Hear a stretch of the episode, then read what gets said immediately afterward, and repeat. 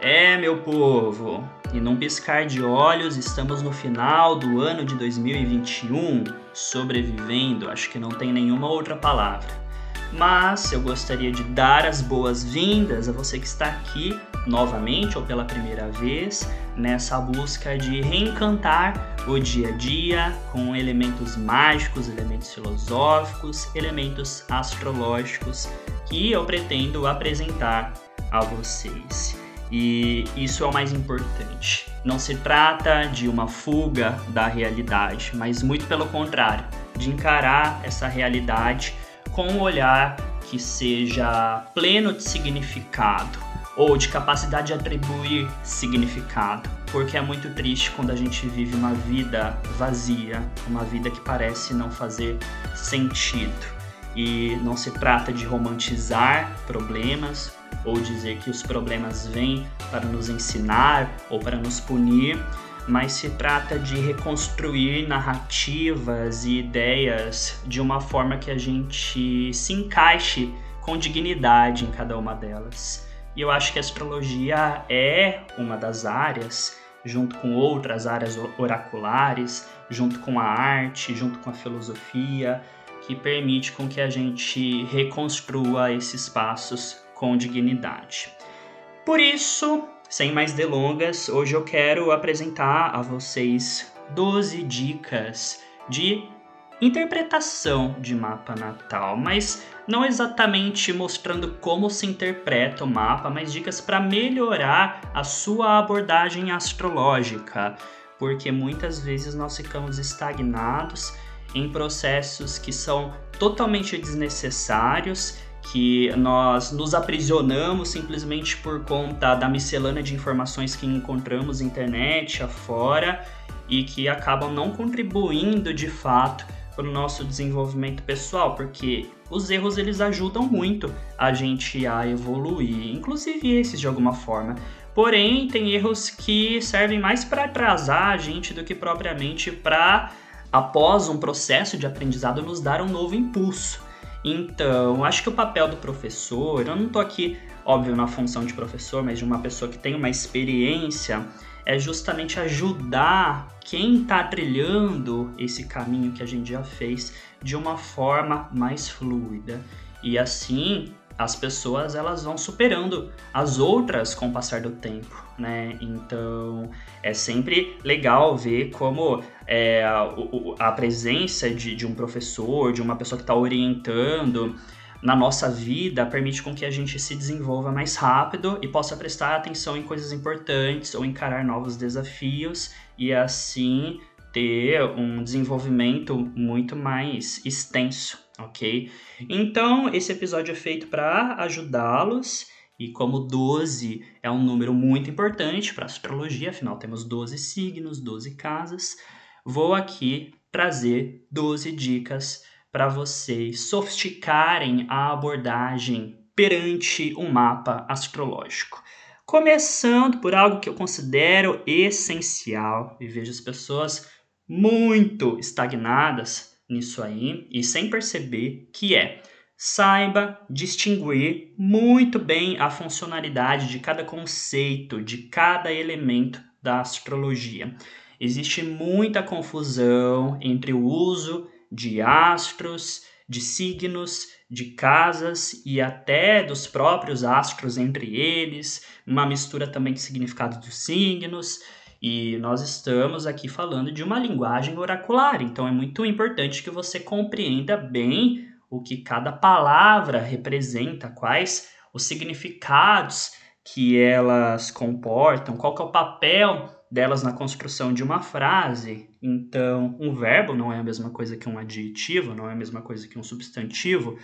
Por isso que a linguagem astrológica, ela às vezes fica muito confusa quando você não consegue separar muito bem uma coisa da outra.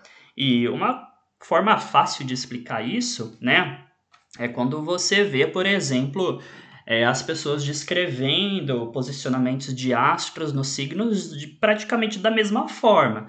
Ah, porque a Vênus em Câncer é sensível, é cuidadosa, é preocupada, ah, porque a lua em câncer é sensível, é cuidadosa, é preocupada, ah, porque o sol em câncer é sensível, é cuidadoso, é preocupado, etc. Então, qual é a diferença? Né? O que, que é uma coisa? O que, que é o sol se expressando por câncer? O que, que representa o sol? Né? Esse astro que tem uma luz própria, que tem calor, que os demais orbitam em torno dele, que tem uma centralidade na astrologia, porque ele se diferencia dos demais. Os outros recebem e refletem a luz do Sol. O Sol é o que produz essa luz. E então o que, que esse astro, que a gente chama às vezes de astro-rei, faz quando ele está utilizando as características de câncer? E que é diferente da Lua, né? A Lua que tem suas fases, a Lua que é muito próxima da Terra, que é a própria regente de Câncer, que tem uma proximidade com tudo que acontece na vida material. E o que, que a Vênus fala, ou Mercúrio, né? Então, assim, reflitam sobre o que cada astro representa. Em seguida, entenda como cada astro vai utilizar as características do signo em questão. Tente não ficar lendo interpretações pré-prontas. É claro que elas podem ajudar, mas muitas acabam atrapalhando, justamente porque não fazem essa distinção inicial. Além do mais, hoje ainda existe muita confusão, por exemplo, entre signos e casas, coisa que eu já falei aqui N vezes. As pessoas elas pensam que casa 1 pertence a Ares, que é o primeiro signo, a casa 2 pertence a Touro, que é o segundo signo, e assim por diante. Tal correlação ela foi criada apenas para a astrologia médica, para relacionar partes é, do corpo humano, seus órgãos, aos signos e às casas, nada mais. E existe então, né, essa acabou acontecendo uma extrapolação desse intuito inicial e hoje as pessoas pensam que casa 4 é casa de câncer. Então, se você tem planetas na 4, eles vão ter as características do signo onde eles estão e também as características de câncer. Ou isso vai acontecendo, né? Hoje as pessoas falam casa 4, casa de água, casa 8, casa de água, casa 5, casa de fogo, né? Então existe uma confusão. Os signos, eles vão mostrar a forma como os astros estão se expressando. Os astros é os que são dotados de ação, e eles usam as características dos signos para se apresentarem ao mundo, para se relacionarem entre si, e tudo isso acontecendo dentro das casas astrológicas. Então, as casas, elas falam do lugar onde as coisas acontecem, né? Então, tendo isso em mente, já ajuda bastante a fazer essa distinção inicial. O segundo ponto, a segunda dica é: faça um mapa limpo. Abra um mapa muito bonitinho, muito limpo, sem aquela confusão de mil aspectos, rabiscando todo o mapa, coloca todos os asteroides que você conhece, todos os astros. Bom, vocês sabem que na astrologia tradicional nós não usamos asteroides, então isso acaba não sendo um problema para a astrologia tradicional. Não se usa Lilith também, não se usa é, Quiron, né, que é um asteroide, etc. E a, na astrologia tradicional nós damos preferência para os astros visíveis, então da Lua, que é o mais próximo de nós, até Saturno, que é o mais distante. Urano, Netuno e Plutão não são visíveis a olhos nus. Eles podem ser incorporados, eu tenho episódio aqui falando sobre isso, ou não, ok? Então, se você quiser incorporá-los, tudo bem, ter a presença deles aí no mapa, senão, ótimo, fica ainda mais clean, mais limpo. Às vezes eu até olho, mas mesmo assim eu não deixo no mapa porque eu gosto de ver aquilo que é importante. Isso ajuda a sintetizar a nossa visão, porque o mapa ele está refletindo a nossa vida inteira. Não dá para você falar da vida inteira, você precisa ver aquilo que está se destacando e também tirar as dúvidas da pessoa quando você está atendendo um cliente, né? Logo, o excesso de informações acaba prejudicando a visão do astrólogo. E isso também vale para os aspectos, né? Já comentei aqui com vocês que, inclusive, é muito comum que os aspectos eles venham traçados de forma equivocadas nos softwares de astrologia, porque esses softwares eles levam em conta apenas a matemática dos aspectos e não a teoria dos aspectos. E que não é o foco desse episódio. Mas além de tudo, né, além de deixar o mapa super sujo, eles muitas vezes estão errados. Você acaba vendo falsos aspectos. E isso é um engodo, né? Imagina você ver uma oposição que não existe, ver um trígono que não existe. É muito é, terrível, né? Para fins de interpretação, de previsão. Então não dá para é, levar isso em conta. E então eu, eu, particularmente prefiro deixar o mapa, né, ali com a distribuição de casas, signos e os astros principais e o lote da fortuna. Na astrologia a gente também tem muitos lotes e alguns softwares oferecem a opção de vocês colocarem esses softwares na gravura do mapa. Eu particularmente não faço. Eu prefiro ver as tabelas e ver onde, onde esses lotes estão através das tabelas e não é, a imagem deles por ali. A não ser o lote da fortuna, eventualmente o lote do espírito, que são os mais importantes, tá? Não dá para fazer uma interpretação sem o lote da fortuna, por exemplo. Aí em seguida nós temos a terceira dica. Não analise nada no mapa sem levar em conta o ascendente. Pessoal, aqui no meu podcast eu tenho um episódio em que eu falo sobre a importância do ascendente e seus reais significados recomendo que você o ouça, caso você ainda não tenha muita compreensão da importância desse ponto na nossa natividade. O fato é, é impossível você analisar qualquer coisa, finanças, casamento, filhos, questões psicológicas, trabalho, etc., sem levar o seu olhar para esse ponto que representa o nosso eu perante o destino. O mapa, ele retrata a nossa vida.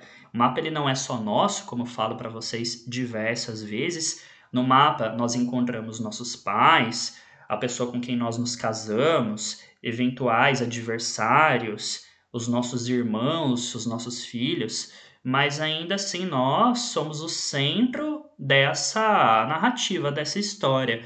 Então é muito importante que tudo seja analisado com base no ascendente. Esse é o ponto mais importante de um mapa natal, diga-se, né? hoje encarado de uma forma muito superficial.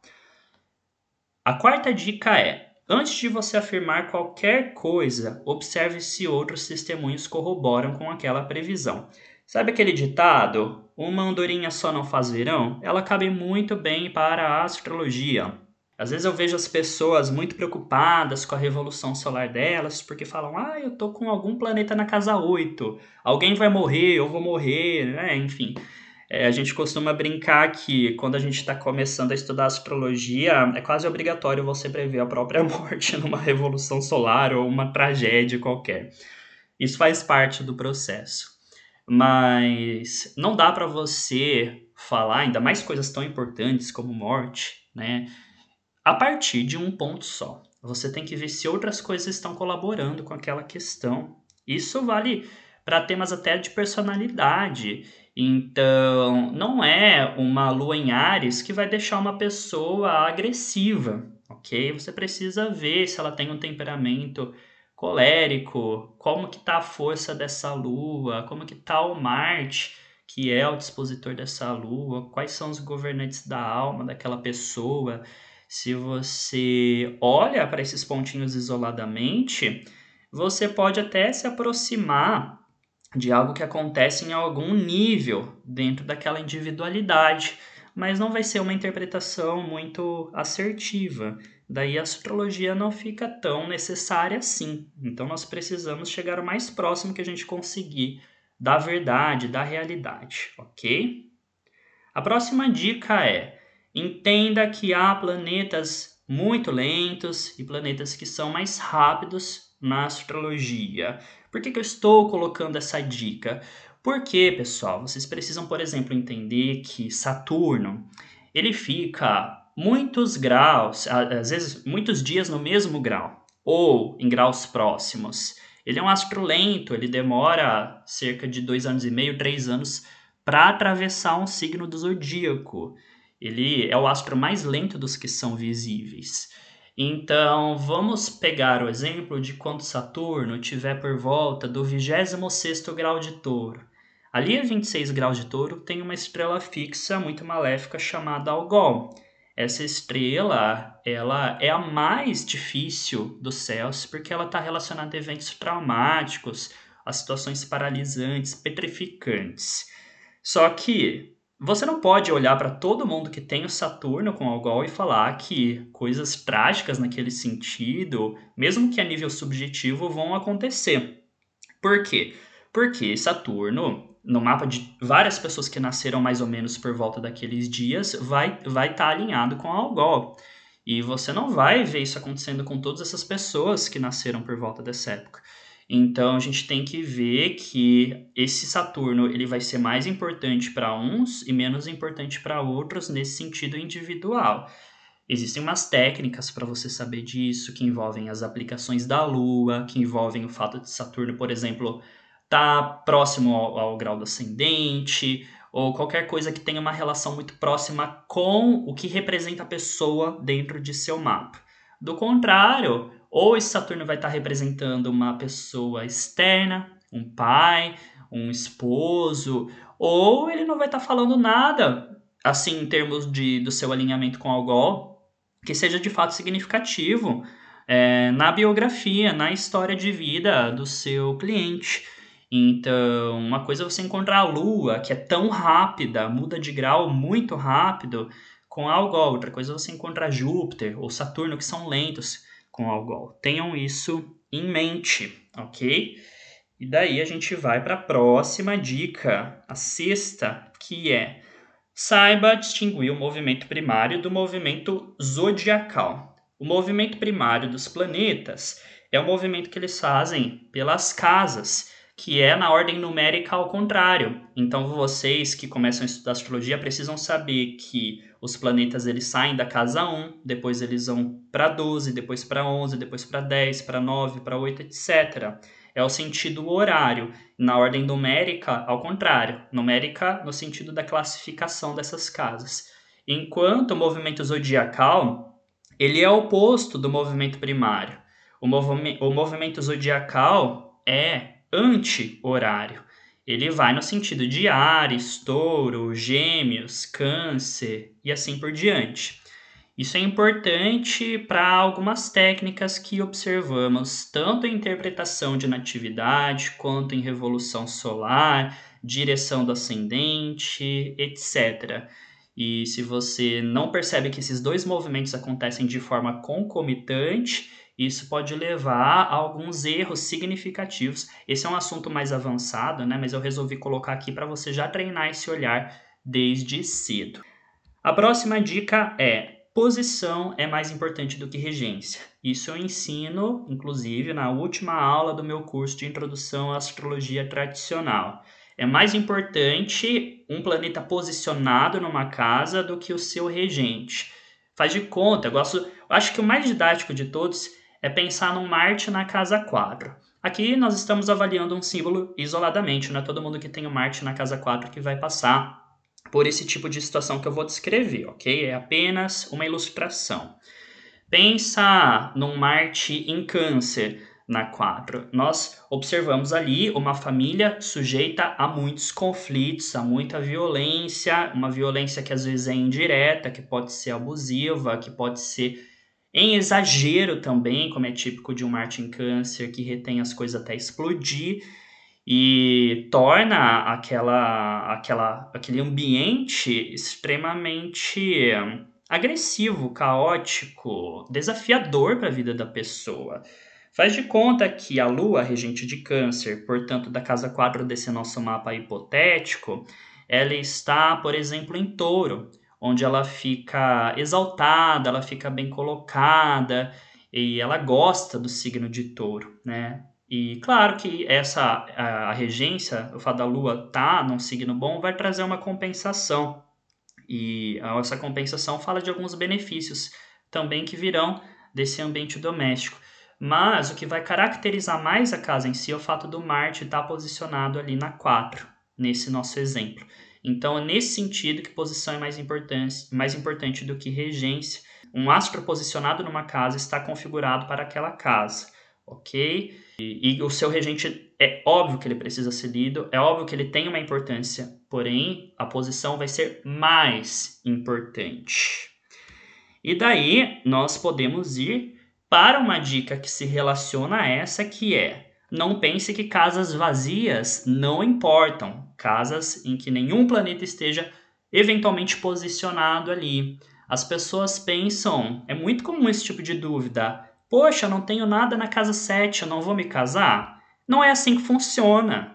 Basta pensar que muitas pessoas não têm nada no ascendente, mesmo assim tem um corpo, tem uma mente, né? Plan é, casas vazias não significam que não acontecem é, coisas naquele setor. Não é porque eu não tenho planeta na casa 2 que eu não vou ter dinheiro, não faz sentido nenhum. Nós temos que daí observar o regente daquela casa. Ou, eventualmente, algum lote que esteja posicionado naquela casa, o lote da fortuna, etc. Que são pontos matemáticos, virtuais, que carregam uma série de significados importantes, né? mas não são astros. É, mas enfim, o, o segredo é você analisar o regente daquela casa. E assim você consegue entender o que se passa com os significados que ela comporta. Para isso, né, nós vamos ter que aprender, e aí já entro na outra dica, que é hierarquizar os testemunhos. Existem elementos que são mais importantes do que outros no mapa, elementos que se destacam, e geralmente eles estão atrelados aos astros fortes, planetas angulares, planetas que estão nas casas 1, 4, 7, 10 ou que estão em Júbilo, por exemplo, Júpiter na 11, que tem Júbilo, Marte na 6, que tem Júbilo, Sol na 9, etc., eles vão ter um destaque, eles vão ter uma força. Planetas muito próximos do meio do céu, ou do lote da fortuna, ou planetas em fase, que é um outro conceito tudo isso vai se destacar, vai ser mais importante daqueles planetas que estão cadentes, que estão enfraquecidos, que estão sofrendo uma combustão aplicativa. E por isso a gente precisa ver o que chama mais atenção e o que chama menos atenção. O próximo passo é não confundir força com dignidade. Isso às vezes até astrólogos renomados confundem, mas existe uma diferença muito grande entre um planeta forte e um planeta digno. As pessoas às vezes falam: "Ah, Júpiter em Sagitário ou Júpiter em Peixes". Júpiter está forte. Não é que Júpiter está forte, ele está digno. Às vezes é uma maneira de dizer da pessoa, não dá para dizer que ela está equivocada no seu pensamento, mas talvez ela não esteja comunicando esse pensamento da forma mais adequada. Isso confunde quem está aprendendo. Porque o Júpiter em Sagitário ou Peixes, ele está digno, porque ele está em seus próprios domicílios, assim como o Júpiter em Câncer, que está exaltado, um outro tipo de dignidade. Então, uma coisa é um astro digno, porque ele vai conseguir expressar sua própria natureza com qualidade, assim como um astro debilitado, por exemplo, um Júpiter em Capricórnio, que é um Júpiter em queda, expressa a sua natureza com frustração, ele não consegue se apresentar como ele é, a não ser que tenha muita compensação no mapa, mas esse posicionamento isolado é um, é um é posicionamento frustrante, desgastante. Agora, força diz respeito à capacidade do astro agir, independentemente de ser com qualidade ou não.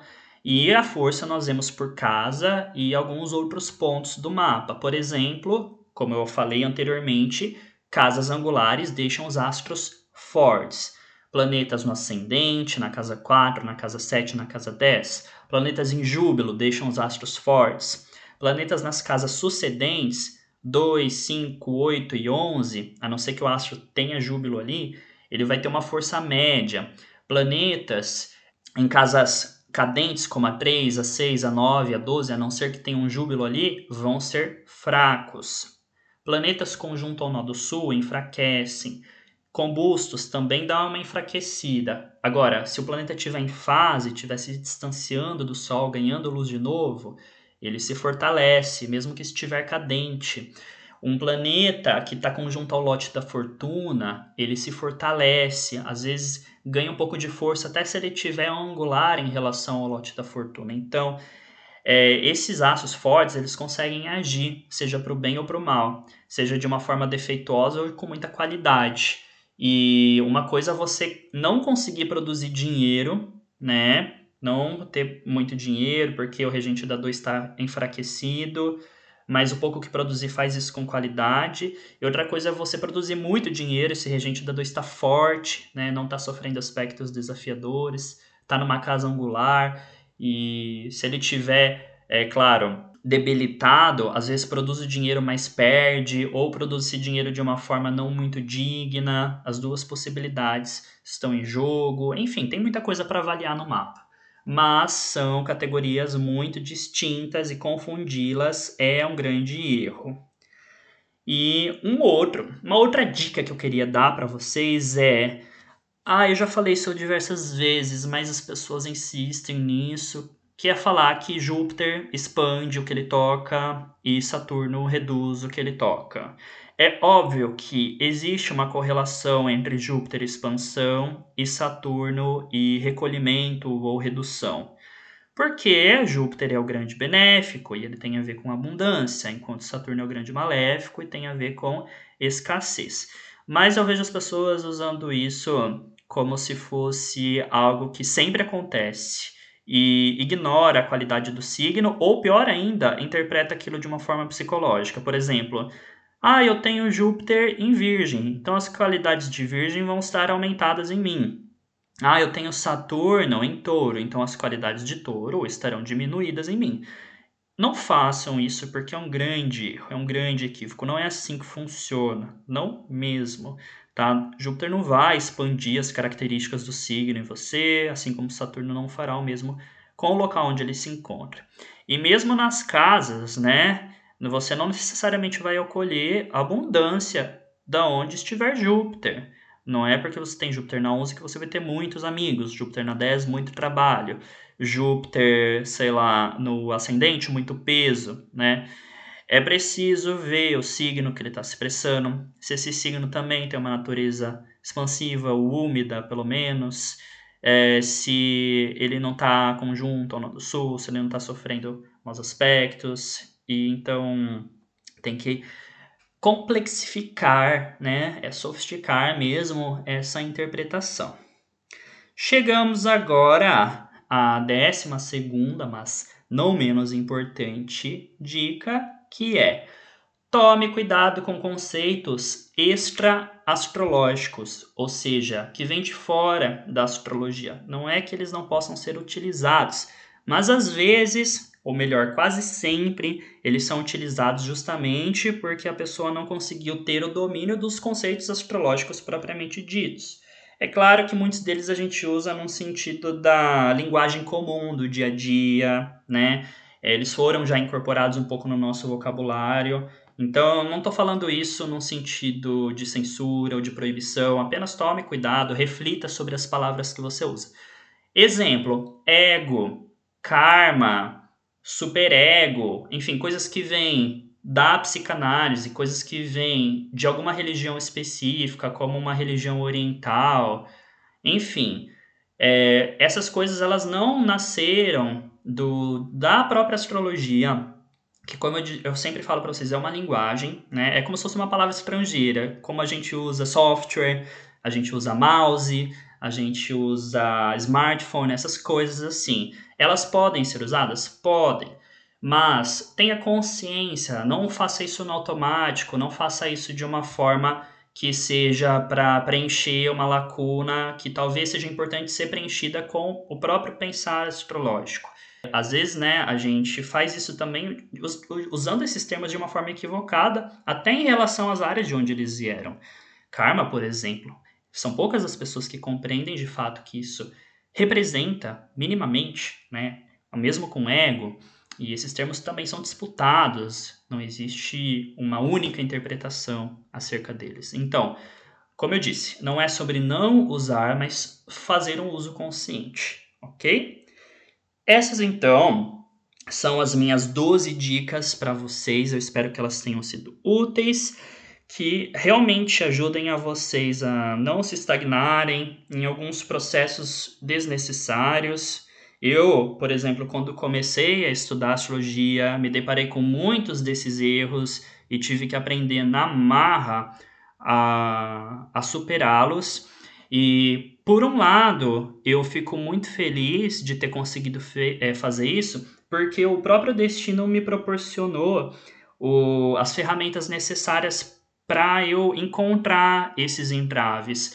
Eu fiz ciências sociais, vocês sabem, e eu lembro muito claramente quando eu estava fazendo o meu, meu primeiro projeto de pesquisa que eu enviei para o meu, meu orientador um artigo é, que tinha um título, eu não vou me lembrar realmente qual era, que misturava conceitos de áreas diferentes e eu não havia me tocado. Então, dentro daquele meu título e, consequentemente, do texto, eu estava mobilizando um, uma categoria é, da, de, da filosofia da diferença de Deleuze e Guattari, outro da psicanálise, outro da sociologia não sei das quantas. É, e o meu, o meu orientador falou: olha, você precisa definir melhor por qual caminho o seu, o seu pensamento vai percorrer para dar substância ao seu trabalho. Porque senão o que você está fazendo não é ciência, né? No caso, está fazendo ciências sociais. E isso vale também para astrologia, vale para filosofia. Você precisa bem entender que conceitos são ferramentas do pensamento. E não dá para você, por exemplo, pintar um carro com um pincel de aquarela. Você até consegue algum resultado, mas esse é um resultado ruim, né? E, e, isso é muito importante a gente perceber dentro da, da abordagem astrológica, porque a astrologia ela é feita com muita má qualidade hoje em dia, e a gente tem condições de reverter esse processo e fazer uma astrologia de muita qualidade. E é isso que eu quero ver cada vez mais as pessoas fazendo, e por isso fiz esse episódio para vocês. No mais, Tenha um excelente final de ano, um excelente ano de 2022. Esse episódio estará por aqui. Talvez você me ouça no futuro, que é o, bom, pelo menos, né, o meu futuro nesse momento. Então, seja bem-vindo e espero gravar muitas vezes aqui para vocês. Grande abraço.